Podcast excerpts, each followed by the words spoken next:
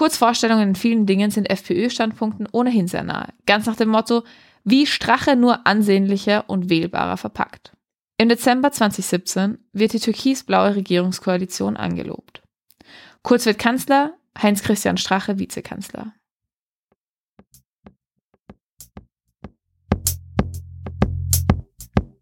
Unter Palmen. Der Podcast wird euch präsentiert von dem gemeinnützigen Verein Argument Utopie. Hallo und herzlich willkommen zu dieser Podcast-Episode und ersten Spezialfolge der neu gegründeten Unter Palmen Videoredaktion. Wenn du gerne erfahren willst, was konkret die strafrechtlichen Vorwürfe gegen ehemalige, aber auch teilweise noch amtierende ÖVP-PolitikerInnen aus dem Team Kurz und Personen aus dessen Umfeld sind und wie genau diese zusammenhängen, bist du hier genau richtig. Weitere neue Inhalte von unserer Videoredaktion zu diesem Thema findet ihr auf unserer Website unterpalmen.net sowie auf unseren Social Media Kanälen. Die ÖVP regierte von Dezember 2017 bis Mai 2019 in einer Koalition mit der FPÖ. Von Jänner 2020 bis Oktober 2021 war Kurz in einer Koalition mit den Grünen ein weiteres Mal Bundeskanzler. Die mutmaßlichen Affären, über die in diesem Podcast gesprochen wird, betreffen diese Zeiträume sowie die Zeit vor Kurz erster Kanzlerschaft 2017. Denn schon viele Monate im Voraus wurden Kurz Aufstieg und Übernahme geplant und vorbereitet. Da die Aufklärungsarbeit über die erste Kurzregierung schon lange andauert und immer wieder neue Schauplätze, Vorwürfe und Akteurinnen auftauchen, ist es aber fast unmöglich, in der Berichterstattung darüber den Überblick zu bewahren. Auf jeden Fall ging es mir während meiner Recherchen so. Ich werde deshalb in diesem Podcast versuchen, die wichtigsten Informationen zu Geschehnissen, Zusammenhängen und Personen nachvollziehbar darzustellen. Vorweg ist es noch wichtig zu erwähnen, dass schwere strafrechtliche Vorwürfe gegen einige Personen zu sprechen kommen werden. Diese Vorwürfe sind nicht rechtskräftig. Für alle Personen gilt die Unschuldsvermutung. Über Schuldfragen entscheiden allein die Gerichte. Fangen wir also ganz vorne an. Oder vielleicht nicht ganz vorne, wie wir später noch sehen werden, aber an dem Punkt, an dem Sebastian Kurz in großem Stil medial präsent wird und ins Zentrum der Wahrnehmung rückt. Das ist im Mai 2017. Hier tritt Reinhold Mitterlehner als Vizekanzler und Parteichef der ÖVP zurück und Kurz übernimmt Mitterlehners Platz und Funktionen. Dieser Wechsel erfolgt aber nicht bedingungslos. Kurz will die leer gewordene Stelle nur ausfüllen, wenn er die ÖVP inhaltlich mitbestimmen darf. Auch die laufende Koalition will er nicht mehr einfach weitertragen. Nicht einmal vor dem Parteinamenmachterhalt. In der Berichterstattung soll das Bild eines ganz natürlichen, ungezwungenen Übergangs entstehen. Fragen von JournalistInnen zu etwaiger Planung dieses Wechsels weicht kurz aus. Im September 2017 werden dann aber doch interne Dokumente bekannt, die die minutiöse Inszenierung dieser Ablöse nahelegen. Diese Dokumente sind bekannt unter den Namen Projekt Ballhausplatz oder Projekt Bundesparteiobmann. Wir werden hier ab jetzt von den BPO-Dokumenten sprechen. Sie halten fest, wie kurz sich seinen Weg zur Parteispitze erkämpfte und halten die Aufteilung der Aufgaben, die bei den nötigen Schritten bis zur Übernahme anfallen, unter seinen AnhängerInnen fest. KurzunterstützerInnen werden in den BPO-Dokumenten sogar als Jünger bezeichnet. Unter dem Punkt Tag der Übernahme das bezieht sich auf die Parteiübernahme von Mitterlehner, ist wörtlich festgehalten. Professionell auftreten, aber Inszenierungen nicht deutlich werden. Die Unterlagen ermöglichen so einen sehr ungefilterten Einblick in die zuvor unbeantworteten Fragen der JournalistInnen. Ob der Übergang geplant war? Ja. Und mit welcher Präzision? Die Vorausplanung, die in den BPO-Dokumenten festgehalten ist, zielt aber nicht nur auf die Parteispitze ab. Auch das Kanzleramt wird hier schon anvisiert. Sogar, was passieren soll, sobald Kurz dann Kanzler sei, ist festgehalten. Zweifel daran, dass Kurz mit dem BPO-Fahrplan Kanzler werden würde, scheinen die VerfasserInnen der Dokumente dabei wenig gehabt zu haben. Die Vorarbeit zum Tag der Übernahme wird zwischen acht AkteurInnen aufgeteilt. Das heißt nicht, dass alle Personen die zugeteilten Aufgaben wirklich übernahmen, aber einige von Kurz engsten Vertrauten und aktuell Mitbeschuldigten tauchen hier schon auf. Zwei davon sind Stefan Steiner und Gerald Fleischmann. Kurz enge Zusammenarbeit mit den beiden begann bereits im Integrationssekretariat, in dem Kurz bis Ende 2013 Staatssekretär war. Als die BPO-Dokumente nun 2017 bekannt werden, weiß die Öffentlichkeit noch nichts mit den darin auftauchenden Stichworten Inseratenmanagement, Meinungsumfrage und Medienkooperationen, Inserate etc. anzufangen. Wichtigste Quelle für die aktuelle und bisherige Ermittlungsarbeit rund um diese Schlagwörter und noch weitere Schauplätze, die für Kurzaufstieg ausschlaggebend waren, lieferten 300.000 Chatnachrichten auf Thomas Schmieds Handy. Seit 2013 war Schmid Kabinettschef im Finanzministerium. Seit 2015 auch zusätzlich Generalsekretär des Finanzministeriums. In diesen beiden Funktionen ist er für Kurzaufstieg zentral und daher in viele der aktuell thematisierten Affären verwickelt. Bis Oktober 2021 konnte nur ein Drittel der Nachrichten ausgewertet werden, was aber als Grundlage für schwere strafrechtliche Vorwürfe bereits ausreichte. Die Causa wird öffentlich. Wie sich aus den Chatnachrichten, bisherigen Befragungen und Ermittlungen ergibt, begannen die Vorbereitungen zum Aufbau des später als Beinshop Österreich Tool bekannten Werkzeugs, das Kurz an die Macht verhelfen sollte schon im März 2016. Da nahm Kurz Kontakt zu Sophie Kamersin, der damaligen Familienministerin, auf. Über sie wird der Kontakt zu deren Geschäftspartnerin und Meinungsforscherin Sabine Beinschab hergestellt. Beinschab wird beauftragt, Umfragen zu erstellen, die den Interessen Kurz und seiner Jünger entsprechen. Auf die konkreten Umfrageninhalte kommen wir noch zurück. Zuerst wollen wir uns dem grundsätzlichen Aufbau des Tools widmen. Meinungsforscherin Beinschab soll also die falschen Umfragen erstellen. Dieser Dienst soll durch verdeckte Abrechnungen für offizielle Aufträge bezahlt werden. So erhält Beinshop gleichzeitig auch offizielle Aufträge. Für diese stellt sie dann Rechnungen an das Finanzministerium, die unter offiziellem Decknamen die Kosten auch für die inoffiziellen Aufträge einforderten. Die falschen Umfragen werden also durch Steuergelder aus dem Ministerium bezahlt. Hier kommt Chat-Nachrichtenschreiber Schmid ins Spiel. Er sorgt im Finanzministerium dafür, dass diese Rechnungen ohne Aufsehen zu erregen, beglichen werden. Für die Verbreitung der gewünschten Umfrageergebnisse soll dann die Verbindung zur News-Mediengruppe der Brüder Wolfgang und Helmut Fellner dienen. Die Umfragen sollen in der Tageszeitung Österreich erscheinen. Für diese Leistung werden die Fellners mit überteuerten Regierungsinseraten belohnt. Zur Erklärung an dieser Stelle, der Regierung stehen jährlich Millionen Euro zur Verfügung, die sie für Inserate an Medienhäuser vergeben kann.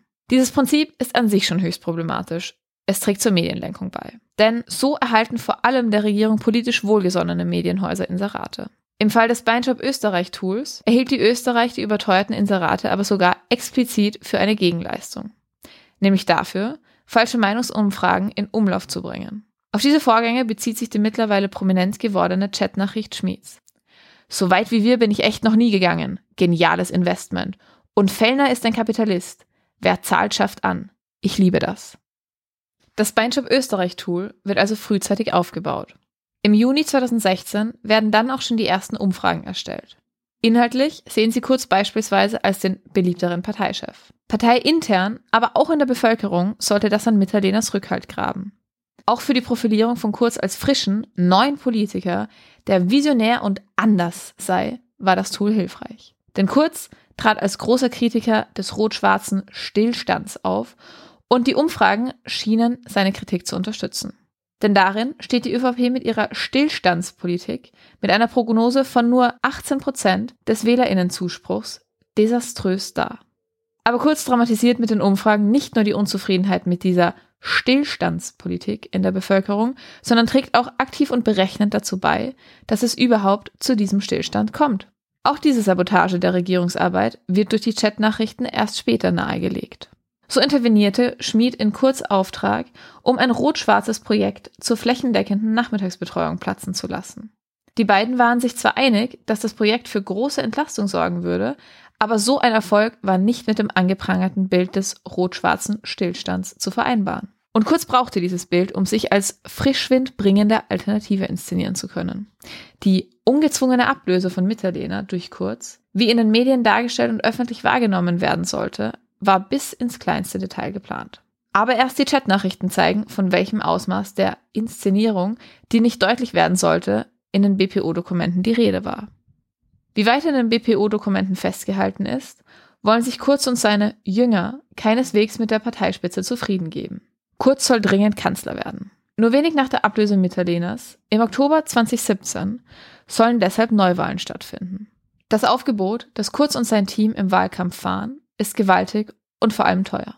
Angst vor einer Überschreitung der Wahlkampfkostenobergrenze besteht dabei aber wenig. Die Prüfung durch den Rechnungshof erfolgt ohnehin erst nachträglich und der Bericht über die ausgegebenen Geldsummen durch die Partei selbst. Obwohl seit der Parteiübernahme Kurz Volkspartei auch in Umfragen seriöser Meinungsforschungsinstitute vorne liegt, kommt das Beinjob Österreich Tool weiterhin zum Einsatz. Kern wittert damals Verdacht. Er vermutet, dass etwas mit den Umfragen und dem Finanzministerium nicht stimme und spricht das öffentlich an. Der Standard greift den Hinweis auf und veröffentlicht einen Artikel zur verschwindend geringen Wahrscheinlichkeit, dass die veröffentlichten Umfrageergebnisse in tatsächlichen Umfragen wirklich zustande gekommen sind. Der Artikel ist aber sperrig und ohne statistischem Hintergrundwissen schwer verständlich. Die Gefahr, kurz illegales Tool könnte aufgedeckt werden, verebbt. Trotz der anklingenden Ungereimtheiten bezüglich der Umfragen und trotz der Enthüllungen der BPO-Dokumente im September 2017 erfährt Kurz umgemodelte ÖVP, sie heißt nun Liste Kurz, ist Türkis nicht mehr schwarz und eine Bewegung keine Partei, im Oktober 2017 großen Zuspruch. 31,5 Prozent der Stimmen lautet das Ergebnis. Die Strafe für die Überschreitung der Wahlkampfkostenobergrenze von gerade einmal 200.000 Euro ist angesichts dieses Erfolgs irrelevant. Den Großspendern, die dieses Ergebnis ermöglichten, will die ÖVP jetzt in politischen Entscheidungen entgegenkommen. Zuerst muss aber noch eine Koalition gebildet werden. Dass Kurz keine neuerliche rot-schwarze Stillstandskoalition eingehen kann, ist klar und nicht weiter schlimm. Kurz Vorstellungen in vielen Dingen sind FPÖ-Standpunkten ohnehin sehr nahe, ganz nach dem Motto, wie Strache nur ansehnlicher und wählbarer verpackt. Im Dezember 2017 wird die türkis-blaue Regierungskoalition angelobt. Kurz wird Kanzler, Heinz-Christian Strache Vizekanzler.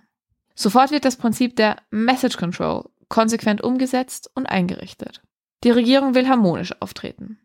Also wird in jedem Ministerium eine Generalsekretärin eingesetzt. Deren Aufgabe ist es, vor der Presse, nach kurzem Briefing, stets einheitliche Meinungen zu einheitlich gesetzten Schwerpunkten zu verkünden. Das soll dafür sorgen, dass das in der Öffentlichkeit abgegebene Bild ja ein harmonisches ist. Wann immer Kurz findet, in den Medien falsch dargestellt worden zu sein, meldet er sich persönlich per Telefon bei den zuständigen ChefredakteurInnen. Außerdem unterscheidet Kurz Team strikt zwischen kurzfreundlichen und feindlichen Medien. Basierend auf dieser Einteilung werden Interviews sehr selektiv vergeben und exklusive Einblicke ermöglicht. Wann immer Kurz eine Schlagzeile fürchtet, wendet er sich mit seiner Version der Geschichte an ein wohlgesonnenes Medium, sodass dieses die Information zuerst und in seinem Sinne geschönt veröffentlichen kann. Zentraler Strippenzieher für diese Art der Message Control ist kurz Medienbeauftragter Fleischmann, den wir schon aus den BPO-Dokumenten kennen. Ob sich diese Message Control damit vereinbaren lässt, was unter Pressefreiheit verstanden wird, ist bereits sehr fraglich. Wie häufig dabei auch eindeutig die Grenze des Legalen überschritten wurde, legen einige Rücktritte des vergangenen Jahres in der Medienwelt nahe. Auch sie waren Reaktionen auf enthüllte Chatnachrichten. Der Presseherausgeber und Chefredakteur Rainer Nowak legte im November 2022 alle Ämter und Funktionen ab. Es besteht der Verdacht, er habe Schmid Zusagen für Berichterstattungswünsche gemacht und ebenfalls die manipulierten Umfrageergebnisse von Beinschaps Meinungsforschungsinstitut veröffentlicht.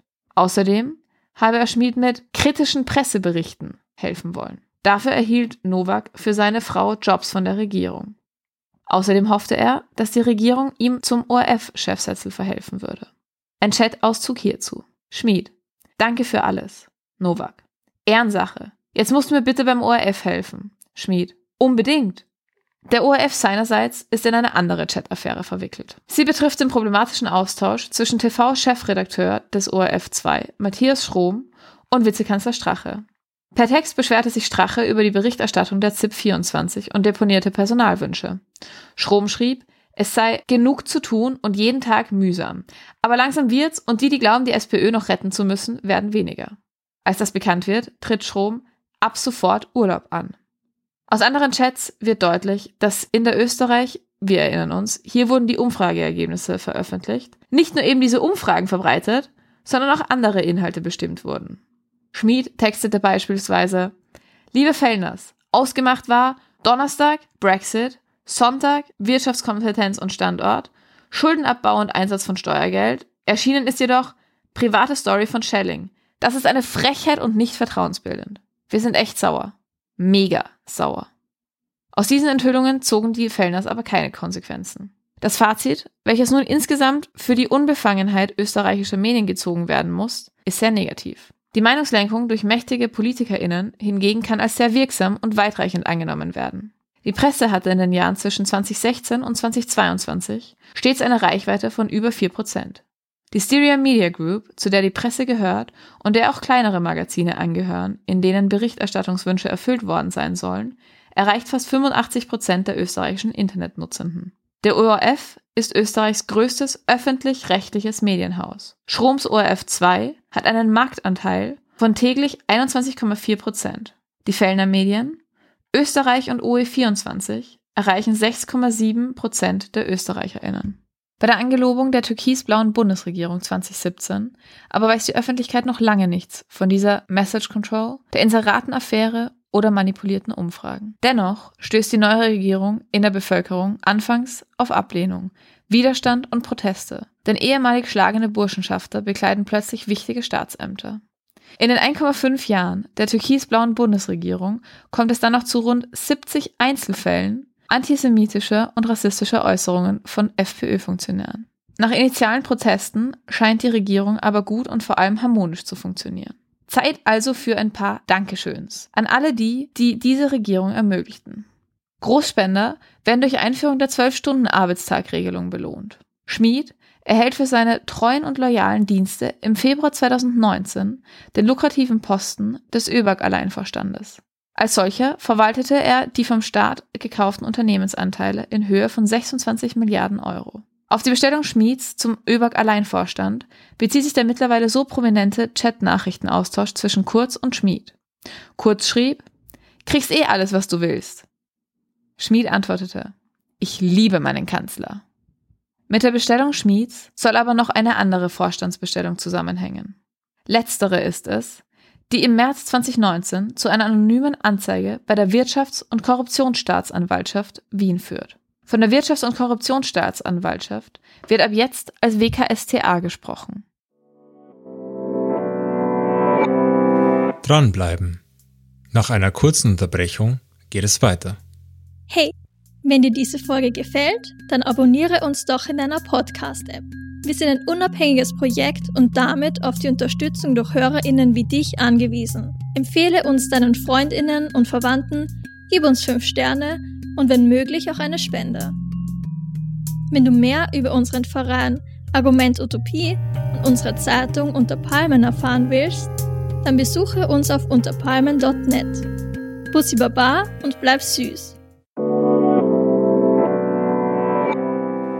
Laut Anzeige soll ein korrupter Deal dem FPÖ-Bezirksrat Peter Siedlow in den Vorstand der Casinos Austria verholfen haben. Im Gegenzug dafür soll dem Glücksspielkonzern Novomatic von der Politik eine Online-Gaming-Lizenz in Aussicht gestellt worden sein.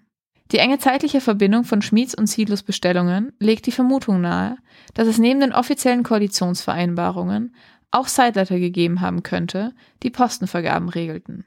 Etwa nach dem Motto, alleiniger ÖBAG-Vorstand für die ÖVP, dafür für beide Parteien je ein Casinos-Vorstandsmitglied. Vorgesehen ist aber, dass gemäß der Staatsbeteiligung nur ein Vorstandsmitglied durch die Regierung gestellt wird. Die zweite politische Postenbesetzung musste daher vermutlich durch Korruption ermöglicht werden. Eine mögliche Aufregung um diese Anzeige und das Wittern einer Verbindung zu einem Sideleiter und damit zur ÖVP geht aber völlig im Lärm eines anderen Skandals unter. Im Mai 2019 stellt die Bekanntwerdung eines skandalösen, 2017 auf Ibiza entstandenen Videos den Anfang der Wende dar.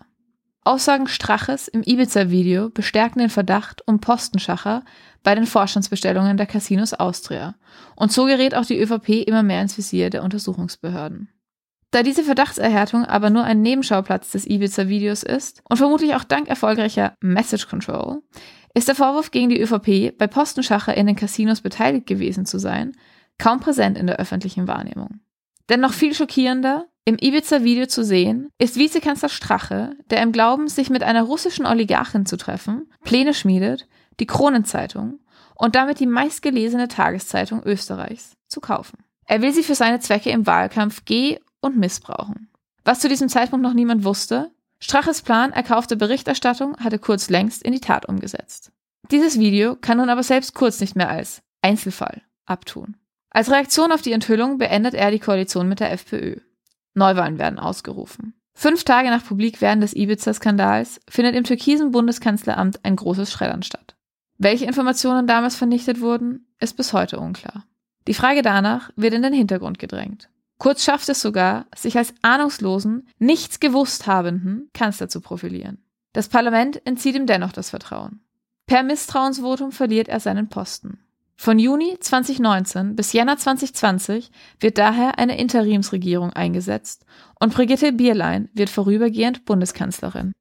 Im September 2019 finden dann Neuwahlen statt. Das Wahlkampfaufgebot von Kurzvolkspartei ist wieder enorm. Angst vor einer Überschreitung der Kostenobergrenze besteht auch diesmal nicht. Obwohl Bodenständigkeit, Transparenz und Offenheit auch was die Wahlkampfausgaben betreffe, immer wieder beteuert werden, wird sich später herausstellen, dass die Obergrenze von 7 Millionen Euro mit vermutlich Ausgaben von 13 Millionen deutlich überschritten wurde. Wenige Wochen vor der Nationalratswahl 2019 erhält der Falter Dokumente aus der Buchhaltung der Volkspartei und beginnt damit, investigative Recherchen über die Wahlkampfausgaben und Budgetplanung der Volkspartei anzustellen. Per Message Control versucht die Volkspartei diese Recherchen zu behindern und die Berichterstattung zu diffamieren. Anderen Medien werden ausgewählte und aus dem Zusammenhang gerissene Rechnungsbelege zugesteckt. Die vom Falter berichteten Zahlen seien verfälscht und manipuliert. Als damaliger Generalsekretär und heutiger Kanzler bringt Karl Nehammer sogar eine Klage ein. Vor Gericht kann der Falter aber die beiden Vorwürfe die ÖVP plane bewusst bei der Nationalratswahl 2019 die gesetzliche Wahlwerbungsausgabenbeschränkung des Parteigesetzes von 7 Millionen Euro zu überschreiten und die ÖVP täusche bewusst die Öffentlichkeit über ihre Wahlkampfausgaben nachweisen. Die Message Control wirkt dennoch. Und die sich abzeichnenden Skandale um die ÖVP, bislang sind das die BPO-Dokumente, das Schreddern im Bundeskanzleramt, die anonyme Anzeige in der Casino-Causa und die Wahlkampfkostenüberschreitung, sind in den Medien wenig präsent. Völlig unbeeindruckt von den anklingenden Ungereimtheiten fallen auch die Wahlen aus. Mit 37,5 Prozent der Stimmen wächst der Zuspruch für Kurz ÖVP sogar noch im Vergleich zur Wahl 2017. Diesmal wird eine Koalition mit den Grünen gebildet. Parallel laufen die Ermittlungen bezüglich des mutmaßlichen Postenschachers in der Casino-Causa weiter. Einige Hausdurchsuchungen finden statt und Ende 2019 wird auch Schmieds Telefon beschlagnahmt. Auf einen Tipp bislang unbekannten Ursprungs hatte dieser sein Handy aber auf Werkeinstellungen zurückgesetzt. Weil er jedoch ein Backup vergaß, konnten über 300.000 Chatnachrichten wiederhergestellt werden. Sie werden seither ausgewertet. Zu diesem Zeitpunkt beginnt kurz Diffamierungsarbeit der Justizbehörden und Ermittlungsinstanzen. Er scheint vorauszusehen, was ihm droht und will vorbauen. Die Arbeit der WKStA soll daher als politisch motiviert diffamiert werden. Kurz behauptet, die WKStA sei von linken Zellen durchwandert. Im Januar 2020 wird ein parlamentarischer Untersuchungsausschuss eingesetzt. Gemeinhin bezeichnet wird er als Ibiza-U-Ausschuss. Offiziell handelt es sich aber um den U-Ausschuss betreffend der mutmaßlichen Käuflichkeit der türkis-blauen Bundesregierung. An dieser Stelle eine kurze Erklärung. Ein U-Ausschuss wird durch die Nationalratsabgeordneten im Parlament eingesetzt, um geleistete Regierungsarbeit zu prüfen. Es gibt in einem U-Ausschuss also immer einen genau festgelegten Untersuchungsgegenstand, beispielsweise ein bestimmter Beschluss der Regierung. Vorsitzende, Vorsitzender des Ausschusses ist der die Nationalratspräsidentin. Vor dem U-Ausschuss stehen die geladenen PolitikerInnen unter Wahrheitspflicht. Angeforderte Dokumente und Unterlagen müssen die betreffenden Ministerien an den U-Ausschuss liefern. Besonders am Ibiza-U-Ausschuss ist nun, dass erstmals die gesamte Periode einer Regierung Untersuchungsgegenstand ist. Vorsitzender ist Wolfgang Sobotka. Der Ibiza-U-Ausschuss wird jetzt also eingesetzt, um mögliche Korruptionsfälle der türkis-blauen Regierung aufzudecken. Im September 2020 wird dann aber bekannt, dass 100.000 Euro vom Glücksspielkonzern Novomatic an ein Sobotka-Institut flossen. So wird niemand anders als der U-Ausschuss-Vorsitzende selbst zum Beschuldigten in der Casino-Causa. Wie soll das Parlament so unparteiische Kontrollarbeit leisten können? Weitere Chatnachrichten bringen den Verdacht auf, Kurz habe vor dem U-Ausschuss eine Falschaussage getätigt. Trotzdem, auch im Sommer 2021 bleibt Sobotka weiterhin Nationalratspräsident und U-Ausschussvorsitzender und Kurz bleibt Kanzler. Ende 2021 und Anfang 2022 kommt dann auch noch der Verdacht auf, zwei Justizbeamte hätten, ganz wie Kurz schon angedeutet hatte, politisch motiviert gehandelt. Sie sollen ÖVP-Politiker vor Hausdurchsuchungen gewarnt, sich des Amtsmissbrauchs, des Amtsgeheimnisverrats und der Falschaussage vor dem U-Ausschuss schuldig gemacht haben. Das scheint tatsächlich politisch motiviert gewesen zu sein, aber eher wenig mit linken Zellen zu tun gehabt haben, wie Kurz das Gerücht streuen wollte. Aber nicht nur die Kontrollinstanz der Justizbehörden wird von Kurz angegriffen. Auch die des U-Ausschusses gerät ins Visier. Abgeordnete, die im U-Ausschuss mitarbeiten, wundern sich über Kurz aggressiven Auftritt, indem er sich auffallend stark darum bemühte, sich als Opfer zu stilisieren. Zudem wird die Aufklärungsarbeit der beiden Kontrollinstanzen bewusst blockiert. Als die WKStA im September das Kanzleramt dazu aufforderte, sämtliche Dokumente ehemaliger Mitarbeiterinnen an die Justizbehörde zu übermitteln, weigerte sich dieses einfach. Das versuchte schon das türkise Finanzministerium gegenüber dem U-Ausschuss. Erst eine höchstrichterliche Entscheidung konnte es beugen. Abgeordnete des U-Ausschusses forderten, dass Sobotka als Vorsitzender zurücktrete. Denn im Oktober 2022 kommen zu den mysteriösen Zahlungsflüssen an Sobotka-Institute noch weitere belastende Vorwürfe hinzu. In Schmieds umfassender Aussage vor der WKStA beschuldigt er Sobotka, auch bei Steuerprüfungen interveniert zu haben. Die U-Ausschussabgeordneten beklagen, dass Sobotka ihre Arbeit gezielt blockiere. Denn kurz vor der offiziellen Beendigung des U-Ausschusses legt sich die ÖVP vollständig quer und blockiert sogar den formellen Abschluss des Ausschusses durch eine Geschäftsordnungssitzung. Der Fraktionsführer der SPÖ, Jan Kreiner, vermutet ein Doppelspiel Sobotkas gemeinsam mit dem Fraktionsführer der ÖVP. Doch Sobotka hielt sich. Bis zum Abschluss des Ausschusses hatte er dessen Vorsitz inne. Die Indizien und Verdachtsmomente nehmen aber trotz Behinderung und Diffamierungsarbeit der aufklärenden Instanzen stetig zu. Bald finden im Kanzleramt, im Finanzministerium, in der ÖVP-Zentrale und in Privatwohnungen Durchsuchungen statt. Doch erst im Oktober 2021 tritt Kurz auf steigenden Druck der Grünen als Kanzler zurück. Der bisherige Außenminister Alexander Schallenberg wird Kanzler. Als Kurz sich im Dezember 2021 dann vollständig aus der Politik zurückzieht und all seine Ämter ablegt, stellt auch Schallenberg sein Amt wieder zur Verfügung. Nehammer wird Bundeskanzler, Schallenberg wieder Außenminister. Gegen Kurz und sein Umfeld wird jetzt wegen Untreue, Bestechlichkeit und Bestechung, Korruption, Amtsmissbrauch und Falschaussagen ermittelt. Bevor ihr euch aber dazu verleiten lasst, zu denken, dann ist doch alles gut. Die Behörden kümmern sich darum, dass die Fälle aufgeklärt und die Verantwortlichen zur Rechenschaft gezogen werden, wollen wir das bleibende Vermächtnis der Kurzära genauer betrachten. Schauen wir uns an, welche anhaltenden Folgen Kurzeingriffe und Umbauten in Österreichs Staatsapparate haben. Zur Übernahme der eigenen Partei und dann des Bundeskanzleramtes schuf Kurz ein Netzwerk enger Vertrauter und loyaler Parteikolleginnen um sich. Für ihre Hilfe belohnte er sie, indem er ihnen lukrative und einflussreiche Posten beschaffte. Nun haben ein paar wenige dieser ihre politischen Ämter immer noch inne. Eine jener Personen ist Nationalratspräsident Sobotka. Obwohl er selbst als Beschuldigter der WKStA geführt wird, behielt er bis zuletzt den Vorsitz im Ibiza-U-Ausschuss. Auch Kanzler Nehammer bekleidet schon zu Kurzzeiten eine wichtige politische Funktion. Er war Generalsekretär, als die ÖVP ihre Wahlkampfkostenobergrenze vorsätzlich überschritt und verantwortlich für die Klage, die gegen den Falter wegen dessen Recherchearbeit zu diesem Thema eingebracht wurde. Im November 2022 holt Nehammer außerdem Fleischmann als seinen neu alten Kommunikationschef zurück. Fleischmann, der ebenfalls von der WKStA als Beschuldigter geführt wird. Fleischmann, der als Sprecher und Medienbeauftragter für Kurz Medienkooperationen zuständig war. Fleischmann, der die Message Control für kurz erfand. Was Nehammer dazu sagt?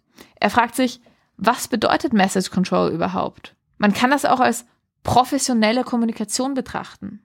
Medienlenkung und Öffentlichkeitstäuschung beherrscht Nehammer aber auch selbst gut. Als im Juni 2021 der durch drei Afghanen verübte Mord an der 13-jährigen Leonie die Regierung unter großen Druck setzt, setzt Nehammer sich für einen demonstrativen Abschiebeflug afghanischer Gefährder nach Kabul ein. Der Flug soll ein fremdenrechtlicher Knaller zur Abwendung innenpolitischen Drucks werden, dem Nehammer sich als Innenminister persönlich ausgesetzt fühlt. Erst das Eingreifen des Europäischen Gerichtshofs für Menschenrechte kann die Aktion in letzter Minute verhindern und so vermutlich Leben retten. Aber Kurz Vermächtnis sind nicht nur weiterhin aktive PolitikerInnen aus seinem alten Netzwerk. Kurz schuf und zeigte Strukturen auf, die von der ÖVP systematisch und weit verbreitet geh- und missbraucht werden. Die Rücktritte bei der Presse und im ORF waren lange nicht alles in der Medienwelt. Denn nicht nur Kurz nächstes Umfeld schien illegale Verbindungen zu Medien zu pflegen. Diese Kontakte scheinen ein über das Kurznetzwerk hinausreichendes strukturelles Problem der ÖVP zu sein. So trat zuletzt, im Jänner 2023, auch der ORF Niederösterreich-Landesdirektor Robert Ziegler zurück. Denn es kam der Verdacht auf, er habe in seiner Zeit als Chefredakteur mehrmals im Sinne ÖVP nahe Institutionen moderiert. Für wohlwollende Interviews mit der niederösterreichischen ÖVP-Landeshauptfrau Johanna Mikl-Leitner sei er bezahlt worden. Genauso wenig wie es sich bei den rund 70 Fällen antisemitischer und rassistischer Äußerungen von FPÖ-Funktionären um Einzelfälle handelte, war Kurz ein Einzelfall mutmaßlich korrupten Machtmissbrauchs in der ÖVP. Es kann daher nicht ausreichen, wenn nur Kurz und sein engstes Umfeld die Politik verlassen. Vielmehr müssen Parteistrukturen der ÖVP aufgearbeitet und sämtliche PolitikerInnen ausgetauscht werden. Betrachtet man Sobotka, Nehammer oder Mikkel Leitner, kann von Bereinigung, Korruptionsbekämpfung oder Umstrukturierung in der ÖVP aber lange nicht die Rede sein. Nur die parlamentarische Prüfung und die Ermittlungsarbeit unabhängiger Justizbehörden fungieren als Kontrollinstanzen der Regierungsarbeit. Gerade an dieser Unabhängigkeit oder an der Glaubwürdigkeit dieser Unabhängigkeit schraubte aber das System kurz und hinterließ bleibende Schäden. Die mögliche Rufschädigung, wir erinnern uns an die linken Zellen von Kurzpropaganda und dessen möglicherweise tatsächliche Einflussnahme, wie der aktuelle Verdacht gegen zwei Justizbeamte nahelegt, stellen einen enormen Schaden und Gefährdung der Demokratie dar. Unabhängige Justizbehörden verhindern, dass das Interesse einer oder weniger Personen ohne Kontrollen durchgesetzt wird und sichert die Einhaltung der Gesetze. Nur dank der Arbeit jener Behörden wurden zuletzt immer mehr Affären aufgedeckt. Diese Aufklärungsarbeit ist eben jene Rücktrittswelle von hochrangigen PolitikerInnen und JournalistInnen zuzurechnen, die einen Beginn des notwendigen politischen Umbaus darstellt. Ja, die Ära Kurz zeigt ein strukturelles Problem der ÖVP, nicht ein rein personelles. Nicht zuletzt stellte auch der Greco-Bericht Österreich ein sehr trauriges Zeugnis in Sachen Korruptionsbekämpfung aus. Die Greco ist eine Staatengruppe gegen Korruption. In ihrem Bericht für Österreich nennt sie eine lange Liste an Mängeln und Forderungen. Die verlangten Veränderungen würden große Umstrukturierungen des Status quo österreichischer Politpraxis bedeuten. Wenn die Bevölkerung Österreichs aber ein demokratisches Miteinander will, seid daher auch ihr als Bürgerinnen dazu aufgefordert, euch zu empören, Aufklärung und Reformen lautstark einzufordern. Auch jetzt sind die personellen und strukturellen Probleme führender österreichischer PolitikerInnen und Parteien klar zu erkennen. Es liegt daher an Österreichs Bevölkerung, auf die aufgezeigten Missstände zu reagieren und sie nicht bis zur nächsten Wahl wieder auszublenden. In diesem Sinne möchte ich mich fürs Zuhören bedanken und hoffe, dass dieser Podcast dabei helfen konnte, all die Affären rund um Kurz und sein Umfeld verständlicher zu machen. Danke fürs Zuhören. Wenn du uns von Unterpalmen nicht nur hören, sondern auch lesen möchtest, dann abonniere doch unsere Zeitung und unseren wöchentlichen Telegram-Newsletter. Wir freuen uns über Spenden und neue Fördermitgliedschaften. Mehr Infos hierzu findest du auf unserer Homepage unter palmen.net.